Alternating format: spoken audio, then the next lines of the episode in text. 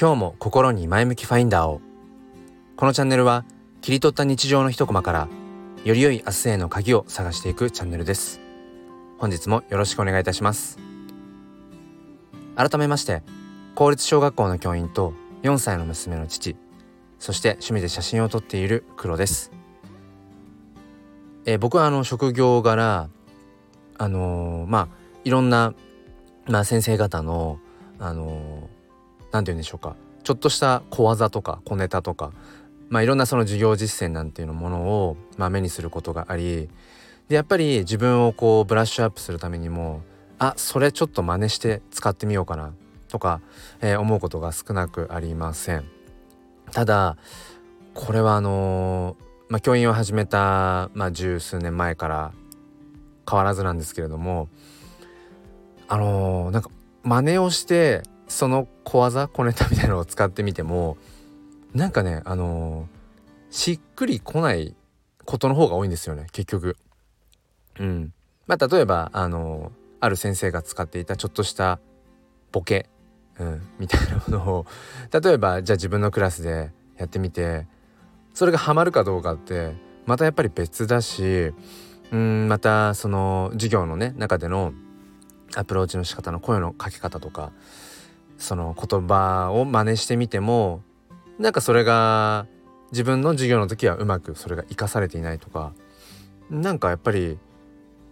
借り物じゃダメなんだなってことはつくづく思います。もちろんその真似から始まるってことは大いにあると思うし、まあ、僕もよくその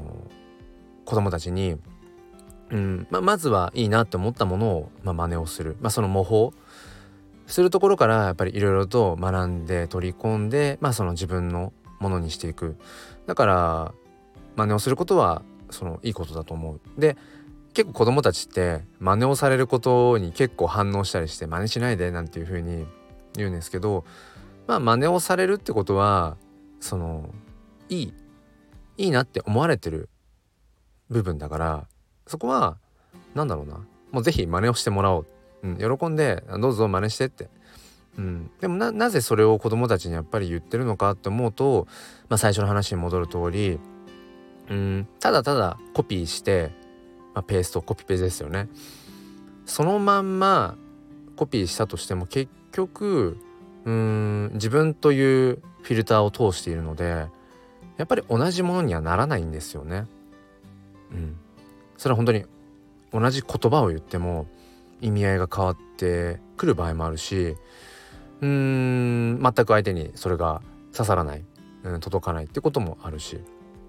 まあ言葉だけじゃなくてもそうですよね。うん、まあそれがあのー、いわゆるなんだろうな図工でいう絵だったりしてもそうだし全く同じ絵を描こうとしてもやっぱり一人一人に違う同じ例えばそうだなうんおにぎりを なんでおにぎりが思いついたのか。おにぎりの絵を描く。それを真似したとしてもうん。やっぱり十人十色のおにぎりができるだろうし、うん、だからやっぱり僕も今なおいろんな場面で自分をねやっぱブラッシュアップしていきたいなって思う中でさまざまなことを初めは真似かもしれないけれどやっぱりそのまんまうん。そのまんまコピーしてペーストじゃなくて自分なりにうん